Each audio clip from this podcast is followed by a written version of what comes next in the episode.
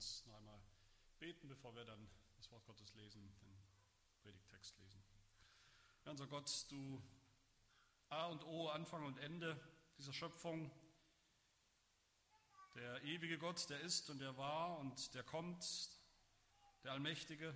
Wir bitten dich, dass du uns in diesem Buch der Heiligen Schrift, das wir lesen, den Galaterbrief, dass du uns dort dein klares und wahres und kräftiges und rettendes Evangelium offenbarst und zu verstehen gibst. Nicht nur intellektuell in unserem Kopf, sondern auch so, dass wir es von Herzen glauben. Vielleicht ganz neu oder vielleicht zum allerersten Mal glauben. Zeige uns in deinem Wort den Herrn Jesus Christus, der sich selbst dahingegeben hat für unsere Sünden, um uns zu retten, um uns zu erlösen. Zeige uns, was wir in ihm haben, dass wir in ihm alles haben, dass wir ohne ihn nichts haben, dass wir ohne ihn noch unter dem Fluch sind, dem Fluch des Gesetzes, dass wir nicht halten, dass wir nicht halten können. Lehre uns, dass in Christus weder Beschneidung noch unbeschnitten sein etwas zählt, noch irgendein Werk, noch irgendein Werk nach deinem Gesetz einen Unterschied macht, sondern allein der Glaube und die neue Schöpfung, die du wirkst durch den Heiligen Geist. Und das bitten wir im Namen deines geliebten Sohnes, Jesus Christus. Amen.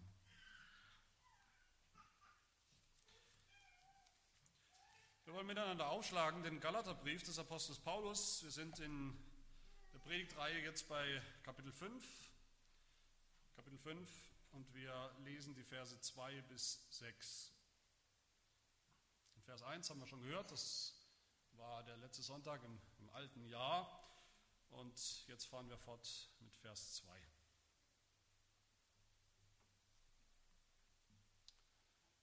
Hört das Wort Gottes. Siehe ich, Paulus, sage euch, wenn ihr euch beschneiden lasst, wird euch Christus nichts nützen. Ich bezeuge nochmals jedem Menschen, der sich beschneiden lässt, dass er verpflichtet ist, das ganze Gesetz zu halten. Ihr seid losgetrennt von Christus, die ihr durchs Gesetz gerecht werden wollt. Ihr seid aus der Gnade gefallen. Wir aber erwarten im Geist aus Glauben die Hoffnung der Gerechtigkeit. Denn in Christus Jesus gilt weder Beschneidung noch Unbeschnittensein etwas, sondern der Glaube, der durch die Liebe wirksam ist. Soweit die Lesung des Wortes Gottes.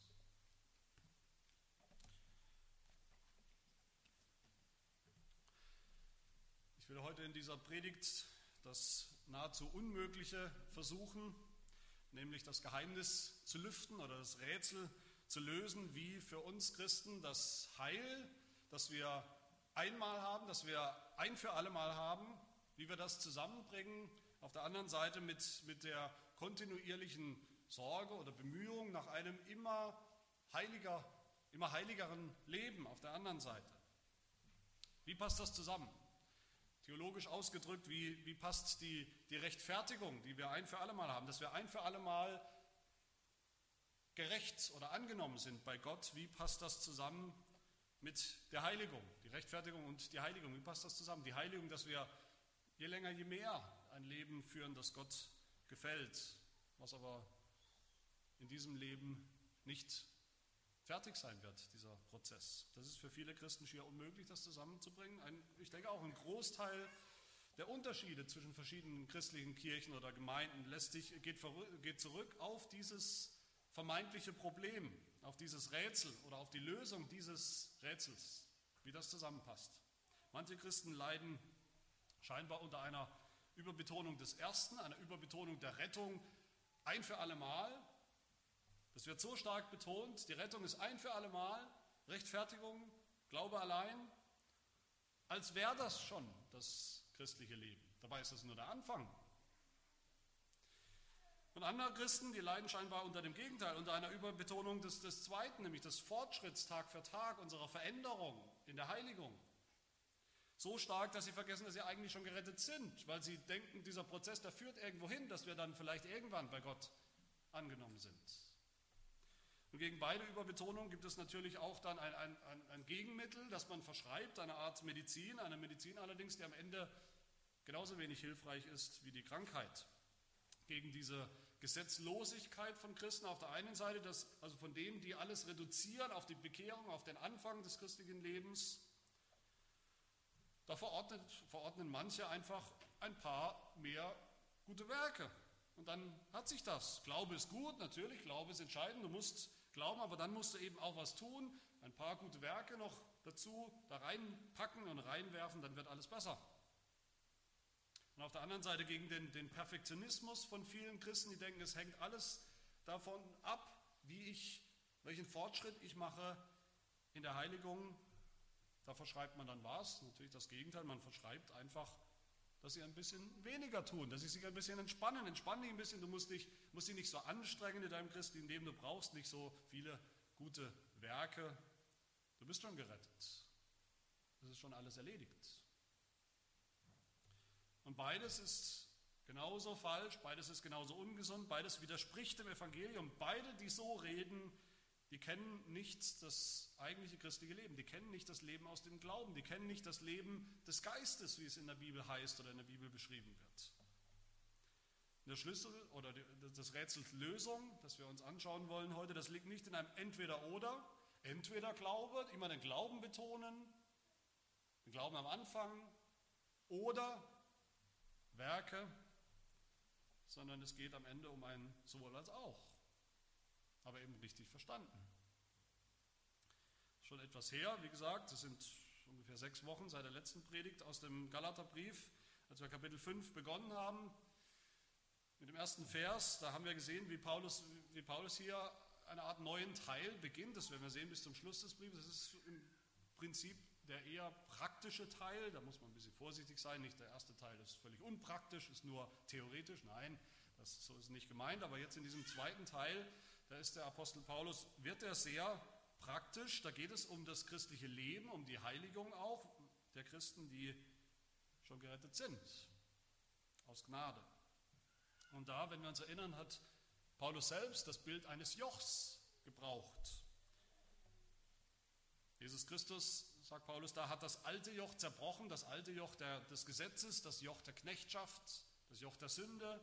Dieses Joch ist zerbrochen. Und er sagt in Vers 1, lasst euch jetzt als Christen nicht wieder in ein Joch der Knechtschaft spannen. Das sollen wir nicht. Das alte Knoch ist, äh, Kne, äh, Kne, Joch der Knechtschaft ist äh, vorbei, ist weg. Aber wir haben da schon gesehen, dass ein Fehler, den viele Christen begehen, ist, dass sie denken, ja, das alte Joch ist weg. Das heißt, jetzt sind wir völlig frei. Jetzt sind wir ohne Joch als Christen. Aber das ist nicht biblisch. Wir sind unter einem anderen Joch. Wir sind jetzt unter dem Joch Christi. Nicht mehr dem Gesetz, dem Sklaventreiber, sondern dem Joch Christi. Das ist Gott sei Dank, es ist ein leichtes Joch, sagt unser Herr Jesus Christus selbst. Mein Joch ist sanft und meine Last ist leicht. Das ist ein, ein, ein leichtes Joch. Aber es ist trotzdem ein Joch. Es ist ein Joch, unter dem wir gehen, unter dem wir gehorsam sind. Christsein bedeutet nicht, dass wir jetzt unsere eigenen Chefs sind. Dass wir tun und lassen können, was wir wollen, dass wir gute Werke tun können, wenn wir uns so fühlen oder eben auch nicht. Je nach Laune. Wir sind unter dem Joch Christi. Und was genau das bedeutet, das entfaltet der Apostel Paulus hier jetzt weiter und im Rest des Briefs weiter für uns. Und der Text für heute, den gliedere ich in, in, zwei, in zwei Teile. Im ersten Teil macht Paulus deutlich, noch einmal, das hat er im Prinzip bisher schon den ganzen Brief über getan, gute Werke machen uns nicht gläubig. Gute Werke machen niemanden gläubig oder annehmbar bei Gott. Aber im zweiten Teil macht er dann deutlich, gläubig sein führt zu guten Werken. Also meine zwei Punkte und wir fangen natürlich an mit dem ersten, gute Werke machen nicht gläubig. Paulus spricht hier auch wieder von der Beschneidung, das hat er immer wieder getan in diesem Brief und immer wieder sage ich, wir dürfen da nicht abschalten, wir dürfen nicht hören Beschneidung und dann sagen wir, was hat das mit uns zu tun? Wir sind keine Juden, wir sind auch keine Judenchristen, wir stehen, keiner von uns steht in der Gefahr, sich beschneiden zu lassen. Was geht uns das an? Und Paulus benutzt die Beschneidung auch hier als ein Beispiel, ein Beispiel für viele andere Dinge. Ein Beispiel wofür? Ein Beispiel für ein Werk, ein menschliches Werk, für eine gehorsame Tat. Beschneidung ist ein menschliches Werk. Ein Werk ist etwas, das wir tun, natürlich, hat mit Werken zu tun. Etwas, das grundsätzlich gut ist, das wir tun wollen, um Gott zu gefallen, um Gott zu gehorchen. Das Problem bei diesen Werken ist natürlich nicht, dass wir etwas Gutes tun wollen, dass wir etwas tun wollen, was Gott gefällt, dass wir Gott gehorchen wollen. Das Problem ist, wenn wir zu Gott kommen und sagen, hier bin ich und die vielen guten Werke, die ich vollbracht habe. Und weil ich diese vielen guten Werke vollbracht habe, deshalb musst du mich doch eigentlich auch annehmen. Musst du mich retten, weil ich doch ein Mensch bin, der gute Werke, der viele gute Werke vollbringt. Das Problem, wenn wir so kommen, das Problem an dieser Gleichung ist, das Hauptproblem, viele Probleme, aber das Hauptproblem ist, dass, wenn wir so kommen, wenn wir so denken, dass das am Ende Jesus Christus völlig unnötig, völlig unnütz macht. Wie es Paulus hier sagt, Vers 2, siehe, ich, Paulus, sage euch, wenn ihr euch beschneiden lasst, als Beispiel, wie, wie gesagt, für irgendein Werk, was wir bringen wollen vor Gott, dann wird euch Christus nichts nützen. Wenn ihr mit euren guten Werken vor Gott kommt, wenn ihr sie ein, einbringen wollt in, in die Suche nach dem Heil, nach der Erlösung, nach Annahme bei Gott, dann wird euch Christus nichts nützen. Wenn das möglich wäre, in unseren Werken, dass wir sie Gott bringen, dass sie mit eingerechnet werden in unser Heil, dann wäre Christus umsonst gekommen. Schlimmer noch, dann wäre Christus, dann wäre Jesus umsonst gestorben. Warum ist das so eigentlich? Warum, warum nimmt Gott unsere Werke nicht einfach an, wie viele Menschen hier denken? Warum lässt Gott gute Werke, die Menschen tun und ihm bringen, warum lässt er die nicht gelten eigentlich?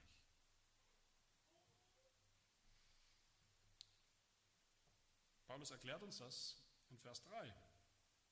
Ich bezeuge nochmals jedem Menschen, das hat er auch schon mehrfach gesagt, ich bezeuge nochmals jedem Menschen, der sich beschneiden lässt, dass er verpflichtet ist, das ganze Gesetz zu halten.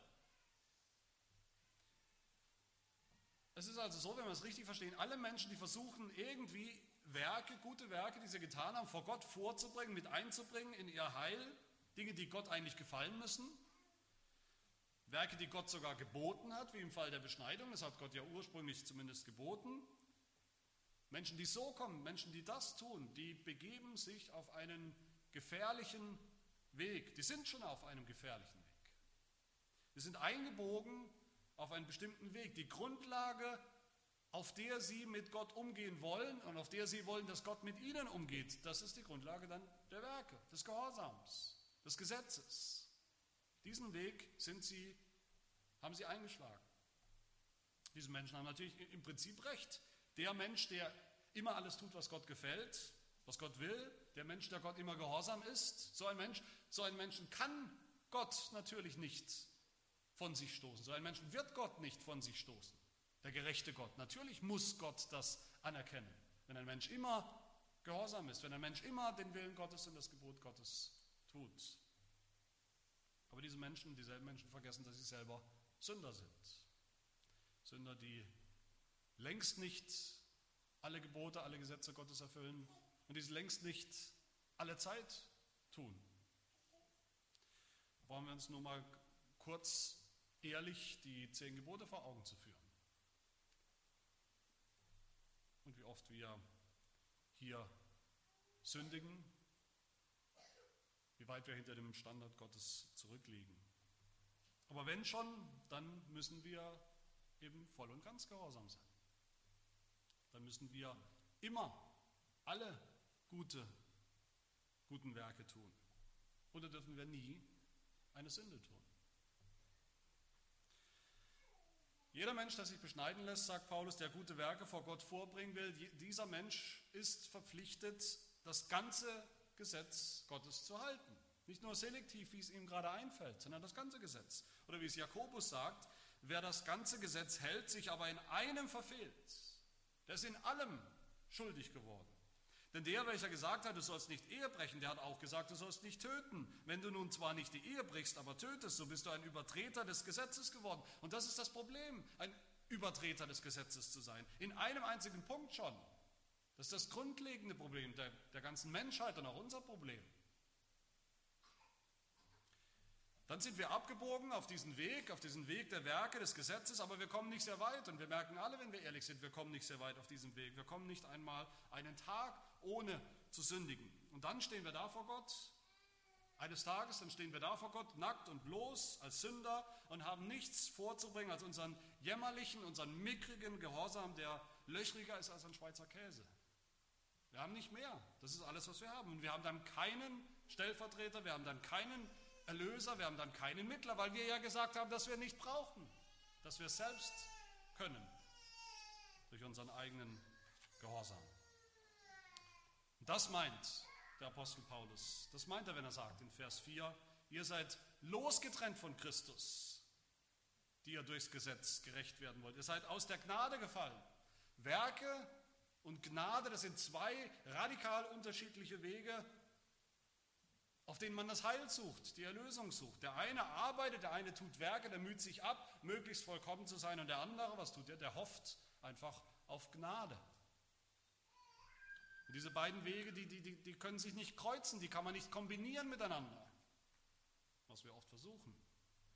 Wer anfängt, mit Werken zu Gott zu kommen, wer anfängt, mit seinen guten Taten, mit seinen Werken vor Gott zu prahlen, der kann dann nicht irgendwann später kommen und sagen, ich habe es versucht mit den Werken. Gut, ich bin nicht sehr weit gekommen, aber niemand ist vollkommen. Wir Menschen sind alle nicht vollkommen. Wir Menschen sind eben so. Hier, Gott, hast du den Scheiterhaufen meiner, meines unvollkommenen Gehorsams. Jetzt mach was draus. Für den Rest musst du mir Gnade walten lassen.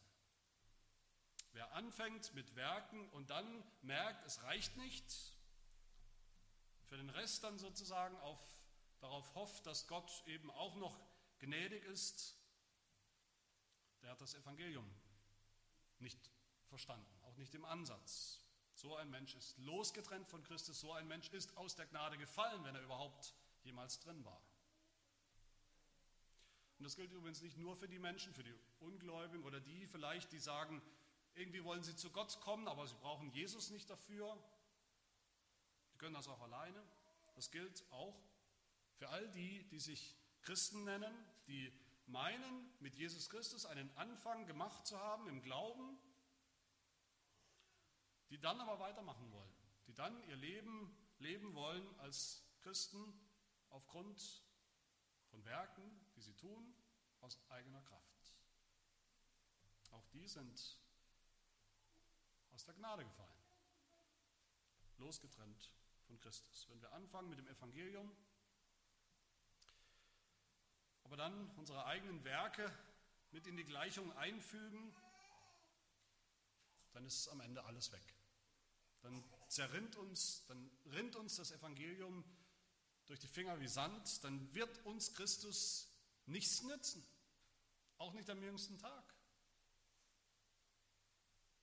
Jesus Christus ist nicht der Lückenbüßer für ein paar verhunzte gute Werke, die wir eben nicht ganz geschafft haben, für die paar Prozent, die uns vielleicht fehlen zur Vollkommenheit. Ja, so ein paar, paar 90 Prozent kriegen wir vielleicht hin und für den Rest brauchen wir Christus, für den Rest brauchen wir Gnade. Jesus ist entweder alles, unser ganzes Heil, oder er ist gar nichts.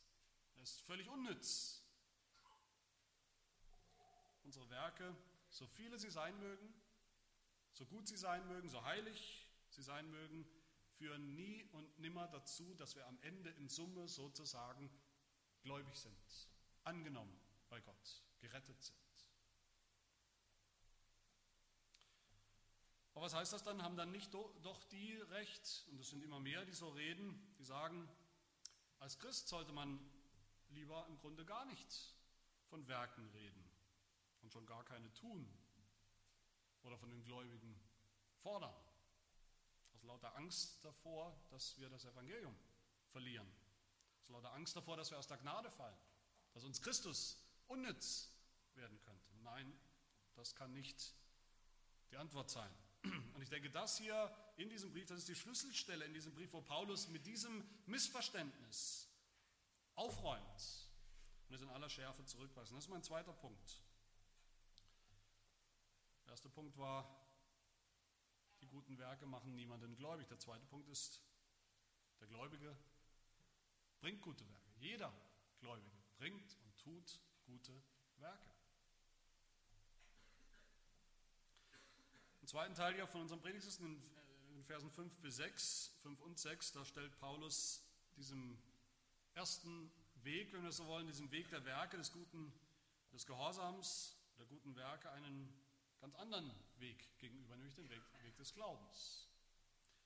In seinem ganzen Brief hat er das immer wieder getan, hat er immer wieder gesagt, allein der Glaube rettet uns von unseren Sünden, allein der Glaube bringt uns zu Gott, macht uns annehmbar bei Gott. So sagt er auch hier zu uns, zu wahren Christen, wenn wir es denn sind, in Vers 5. Wir aber erwarten im Geist aus Glauben die Hoffnung der Gerechtigkeit. Denn in Christus Jesus gilt weder Beschneidung noch Unbeschnittensein etwas, sondern allein der Glaube.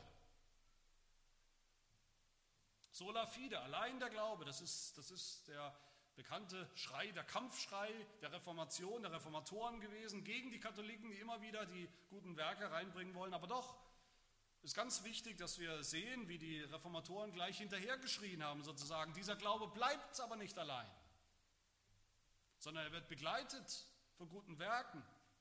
Dieser Glaube bewirkt gute Werke, dieser Glaube gebiert jede Menge gute Werke. Und so, wenn wir genau hinschauen, spricht der Apostel Paulus auch hier eben nicht von einem leeren Glauben, von einem inaktiven Glauben, einem passiven Glauben, einem, einem Menschen vielleicht, der einmal glaubt und dann nie mehr irgendwas tut. Nein, er spricht in Vers 6 von dem Glauben, der durch die Liebe wirksam ist. Wir auch da das nicht falsch verstehen, in diesem Vers, in diesem bekannten Vers 6, der immer wieder für alles Mögliche herangezogen wird, da sagt Paulus nicht, manche denken so, man könnte das denken vielleicht. Es gibt Glauben, sola fide, reinen Glauben, durch den wir gerettet werden, und es gibt einen Glauben, der in der Liebe oder durch die Liebe wirksam wird. Vielleicht ein besserer Glaube. Nein, es ist der einzige wahre Glaube, den es überhaupt gibt. Ein Glaube, der nicht wirksam ist, so, das ist kein Glaube. Da geben sich Paulus und Jakobus überhaupt nichts. Wir sind hier völlig kompatibel. Paulus würde sicherlich Jakobus in jeder Silbe recht geben, wenn der sagt, Glaube ohne Werke ist tot. In Jakobus 2 heißt, was hilft es, meine Brüder, wenn jemand sagt, er habe Glauben und hat doch keine Werke? Kann ihn denn dieser Glaube retten? So ist es auch mit dem Glauben, wenn er keine Werke hat, so ist er an und für sich tot. Es ist kein Zufall, dass Paulus hier für das Wörtchen, der Glaube, der wirksam ist, das Wörtchen wirksam im Griechischen, dass da das Wörtchen Werk drin steckt. Das ist kein Zufall. Mit anderen Worten, Paulus sagt ja, der Glaube allein rettet, der Glaube ohne jede Werke rettet. Und dann geht dieser Glaube hin und tut was? Er bringt Werke. Er ist wirksam. Er fängt an, sofort in uns gute Werke zu produzieren. Er ist eine regelrechte Fabrik von guten Werken. Es ist falsch, grottenfalsch, wenn wir so tun, als hätten wir als Christen, als Männer und Frauen der Gnade, des Glaubens mit Werken nichts mehr zu tun. Das, ist ein, das wäre ein toter Glaube, das wäre eine Totgeburt, eine, eine, eine Perversion des christlichen Glaubens, wenn wir so reden, wenn wir so denken. Das ist nie und nimmer gemeint gewesen mit dem Sola Fide, der Glaube allein, nie und nimmer. Von niemandem. Hier nach dem Glauben oder mit dem Glauben besser kommen die Werke wieder ins Spiel. Paulus sagt, euer Glaube ist tätig, wahrer Glaube ist tätig, er ist wirksam, er vollbringt etwas, er tut etwas. Später in Vers 13 äh, sagt Paulus, ihr seid zur Freiheit berufen, das ist wunderbar, ihr seid frei, frei geworden von allen Anklagen, frei von dem Gesetz, frei von dem alten Joch. Aber er sagt dann weiter, aber Brüder, nur macht die Freiheit, diese Freiheit nicht zu einem Vorwand für das Fleisch, sondern dient einander durch die Liebe. Die Freiheit, die wir haben im Glauben an Jesus Christus, führt nicht dazu, dass wir jetzt gar nichts mehr tun oder sogar weiter sündigen, sondern dass wir dienen in der Liebe, durch die Liebe. Die Freiheit von den Werken, dass wir sie nicht mehr brauchen, um gerettet zu werden, um erlöst zu werden. Diese Freiheit macht uns nicht passiv, sondern sie soll uns im Gegenteil, sie soll uns motivieren, sie motiviert uns, umso mehr Werke zu tun, einander zu dienen, in Liebe, mit voller Kraft voraus. Und noch ein bisschen später im Kapitel, da stellt Paulus in diesen bekannten Versen die Werke des Fleisches, die Ungläubige tun, die stellt er in den Kontrast, womit? Zur Frucht des Geistes. Man könnte auch sagen, zu den Werken des Geistes, den Werken, die ein Gläubiger durch den Geist vollbringt. Und wir lauten die, Vers 22, Liebe, Freude, Friede, Langmut, Freundlichkeit, Güte, Treue, Sanftmut, Selbstbeherrschung und so weiter und so fort. Das sind jede Menge Werke, die wir tun, die wir tun sollen, tun müssen, tun werden. Mit dem Glauben kommen die Werke wieder ins Spiel. Aber mit dem Glauben kommt auch das Gesetz wieder ins Spiel. Auch das sagt Paulus. Paulus sagt, euer Glaube ist tätig, wahrer biblischer Glaube ist tätig, ist wirksam, er vollbringt Werke, wahrer Glaube gehorcht, er gehorcht Gott, er erfüllt sogar das Gesetz. Auch nochmal ein paar Verse später, Vers 13 und 14 sagt Paulus, dient einander durch die Liebe, denn das ganze Gesetz wird in einem Wort erfüllt, in dem du sollst deinen Nächsten lieben wie dich selbst. Das ist wieder die Liebe. diese Liebe ist die Erfüllung des ganzen Gesetzes. Das ist keine Floskel. Das meint Jesus wirklich so, das meint Paulus wirklich so. Wir murmeln immer dieses pseudochristliche Mantra vor uns hin, wir sind nicht mehr unter dem Gesetz, wir sind nicht mehr unter dem Gesetz, wir sind nicht mehr unter dem Gesetz. Kommt das nicht? Von Paulus, kommt das nicht sogar hier im Kapitel 5, Vers 18, da steht es doch schwarz auf weiß. Paulus sagt doch, wenn er vom Geist geleitet wird, seid ihr nicht mehr unter dem Gesetz. Doch, wir sind immer noch unter dem Gesetz. Wir sind nicht mehr unter dem Gesetz, das uns anklagt, das uns verdammt, das uns verflucht. Aber wir sind immer noch unter dem guten Gesetz Gottes, das wir jetzt als Gläubige Stück für Stück erfüllen sollen und erfüllen dürfen indem wir unseren Nächsten lieben zum Beispiel. Das ist die Erfüllung des Gesetzes. Meine Lieben, ich will das wirklich in aller Deutlichkeit sagen, weil ich gerade auch, weil ich hier schon Kritik über meine Predigten vernommen habe, ich würde doch die Gnade relativieren, weil ich überhaupt es wage, von Werken zu sprechen, von der Notwendigkeit, gute Werke zu tun will ich ganz deutlich sagen, ein Christ vollbringt nicht weniger gute Werke aus lauter Angst vielleicht vor Werkgerechtigkeit, aus lauter Angst vor Gesetzlichkeit. Und ich weiß natürlich, ich weiß, das ist die besondere Gefahr, die besondere Versuchung für Christen, für die, die vielleicht gesetzliche Gemeinden, gesetzliche Formen des, des christlichen Glaubens hinter sich gelassen haben in ihrer Biografie, Sie freuen sich über die neu gewonnene Freiheit. Sie freuen sich über die christliche Freiheit und das mit Recht. Sie genießen sie. Aber dann leben sie oft so, das ist die Gefahr, als gäbe es kein Gesetz mehr. Als hätten wir mit den zehn Geboten nichts mehr zu tun. Als würde Gott plötzlich keinen Gehorsam mehr fordern. Als wären wir nicht unter dem Joch Christi.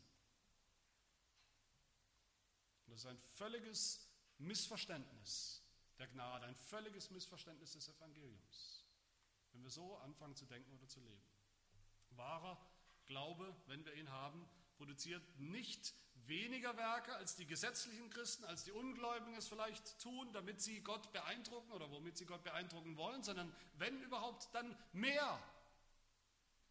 Wenn Ungläubige sogar Gutes tun, dann sollten wir, die wir die Kraft des Glaubens, des Evangeliums doch kennen, umso mehr Gutes tun.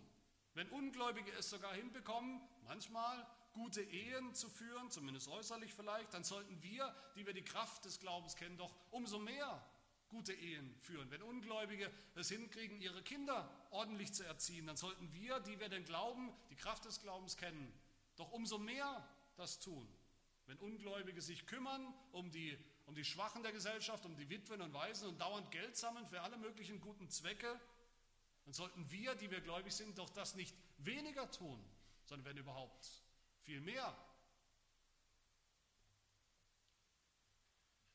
Wir sollten eigentlich sogar wissen, dass wir im Grunde die Einzigen sind, die überhaupt nur ein einziges gutes Werk vollbringen können. Weil nur das, nur das Werk, das aus Glauben getan wird, am Ende Gott wirklich gefallen kann, wie es auch unser Heidelberger sagt. So hilfreich, so treffend Frage 91, was sind eigentlich gute Werke? Und die Antwort, allein solche, die aus wahrem Glauben nach dem Gesetz Gottes ihm zur Ehre geschehen und nicht solche, die auf unser Gutdünken oder auf Menschengebote gegründet sind. Nach dem Gesetz Gottes, aber aus wahrem Glauben. Das sind gute Werke. Ich hoffe, wir sehen, die Werke sind nicht das Problem. Das Gesetz ist nicht das Problem. Dass Gott uns Gebote gegeben hat, die wir halten sollen, das ist nicht das Problem. Gott zu gehorchen ist nicht plötzlich ein Problem, wie es manchmal klingt bei Christen. Ganz im Gegenteil, wenn wir das nicht tun und uns trotzdem für gläubig halten, das ist das Problem. Es gehört mit zum Evangelium, dass wir befreit sind vom Gesetz, von der Anklage des Gesetzes. Wozu? dass wir jetzt ganz neu das Gesetz halten. Es gehört zum Evangelium, dass wir befreit sind von unseren Werken, die wir bringen müssen, vermeintlich, um vor Gott bestehen zu können. Und wozu? Damit wir jetzt wirklich gute Werke vollbringen. Vers 5. Wir erwarten im Geist, sagt Paulus, aus Glauben die Hoffnung der Gerechtigkeit. Wir erwarten das im Glauben, dass wir eines Tages voll und ganz gerecht sein werden. Und während wir warten, tun wir Werke, Werke dieser, Werke der Gerechtigkeit, Werke der Heiligung. Und der Glaube selbst, der Glaube selbst ist die Kraft, die das bewirkt, die das vollbringt. Der Glaube ist tätig, der Glaube ist wirksam in der Liebe.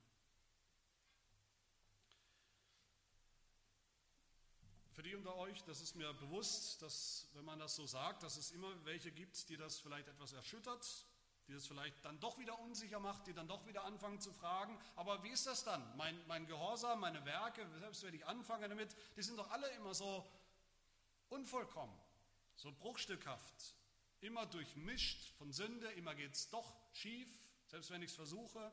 Ich erreiche sowieso keine Vollkommenheit in diesem Leben. Woher weiß ich dann, ob mein Glaube echt ist? Wenn es so aussieht, so mickrig steht um meinen Gehorsam. Wenn ich nur ein, ein paar unvollkommene Werke produziere als Christ in diesem Leben, woher weiß ich dann, ob ich nicht auch vielleicht aus der Gnade gefallen bin? Für die unter euch möchte ich zum Schluss sagen, es stimmt, in diesem Leben ist das so. In diesem Leben gibt es keine Vollkommenheit. Selbst für die, die sich wirklich immer wieder anstrengen, jeden Tag neu vornehmen und, und überlegen, wie sie als Christen gute Werke bringen sollen. Und das ist nicht illegitim, das sollten wir mal tun. Wir sollten uns überlegen, was waren die guten Werke, die wir vollbracht haben oder die wir nicht vollbracht haben. Welche können wir vollbringen? Aber es stimmt, es gibt keine Vollkommenheit. Keine Vollkommenheit in den Werken, die wir tun, in der Heiligung, in diesem Leben, das gibt es nicht. Wir werden nicht ganz heilig sein, durch und durch heilig, immer gehorsam sein, nicht in sechs Monaten, nicht in einem Jahr, nicht in 20 Jahren des Christseins. Das ist ganz realistisch, das ist so, das ist richtig. Aber wen das demotiviert, wer deshalb sagt, wenn ich sowieso keine Vollkommenheit erreiche in diesem Leben, daran, wie ich Gott gehorsam bin, wie ich die zehn Gebote zum Beispiel halte oder umsetze, dann lasse ich es einfach gleich bleiben.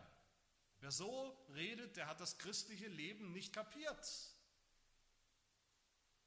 Der hat nicht kapiert, dass das ganze christliche Leben, das wir hier leben in dieser, in dieser Lebenszeit, die wir haben, dass das ganze christliche Leben ein Leben der heiligen Unvollkommenheit ist und bleiben wird, bis zu unserem letzten Atemzug. eine heilige Unvollkommenheit, die Gott trotzdem annimmt, die Gott trotzdem gefällt, die Gott sogar belohnen wird, diese unvollkommenen Werke, diesen unvollkommenen. Das christliche Leben, das wir leben sollen, zu dem wir berufen sind, das ganz normale Leben eines Christen, das wird in der Bibel immer wieder beschrieben, mit, das wissen wir alle, mit Bildern aus dem Sport eigentlich, aus einem, verglichen mit einem sportlichen Wettkampf. Ich weiß, wir sind nicht alles Sportler hier, aber ich denke, wir haben alle schon mal versucht, irgendwo Sport zu treiben. Jedenfalls so viel vielleicht oder hoffentlich, dass wir erkannt haben, das sieht nicht unbedingt nach Perfektion aus, was wir da gerade vollbracht haben. Das ist vielleicht weit entfernt von Vollkommenheit, weit entfernt von, von der Goldmedaille. Das weiß jeder, auch, auch der, der Intensivsport betreibt. Und hören wir deshalb gleich auf zu trainieren? Schmeißen wir alles hin? Hat der, hört der, der Sportler gleich auf zu trainieren, weil er weiß, er wird nicht in 14 Tagen oder sechs Monaten oder einem Jahr zum Olympiasieger? Oder weil er vielleicht weiß, dass er es in diesem Leben als Sportler niemals zur Olympiade schafft? Nein, im Gegenteil, gerade weil wir nicht vollkommen sind, trainieren wir umso eifriger, damit wir wenigstens ein bisschen besser werden. Der Hochspringer weiß vielleicht, dass er die 2,47 Meter oder 49 oder was auch immer der Weltrekord ist, nicht schaffen wird, aber vielleicht schafft er ja die 1,90 Meter oder die 2 Meter irgendwann als, als echte Leistung. Das ist eine echte Leistung, die auch echte Anerkennung verdient. Und genauso, meine Lieben, ist es im christlichen Leben.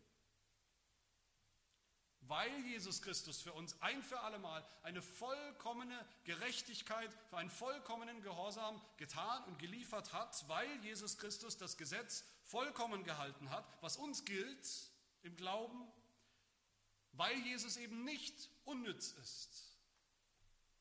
Deshalb sind wir frei frei, Gott zu gehorchen, auch unvollkommen. Deshalb sind wir frei, Heiligung anzustreben, jeden Tag neu, auch wenn sie auf jeden Fall löchrig und unvollkommen bleiben wird. Deshalb sind wir frei, unvollkommene Werke zu tun, die Gott doch gefallen. Sagt unser Heidelberger Katechismus auch zum Thema, zu diesem Thema Vollkommenheit in unserem Gehorsam, Frage 114. Können aber die zu Gott Bekehrten diese Gebote alle Gebote vollkommen halten? Und die Antwort, nein, sondern es kommen auch die frömmsten Menschen in diesem Leben über einen geringen Anfang dieses Gehorsams nicht hinaus. Und dann kommt aber die andere Wahrheit. Wohl aber beginnen sie mit fester Absicht nicht nur nach einigen, sondern nach allen Geboten Gottes zu leben.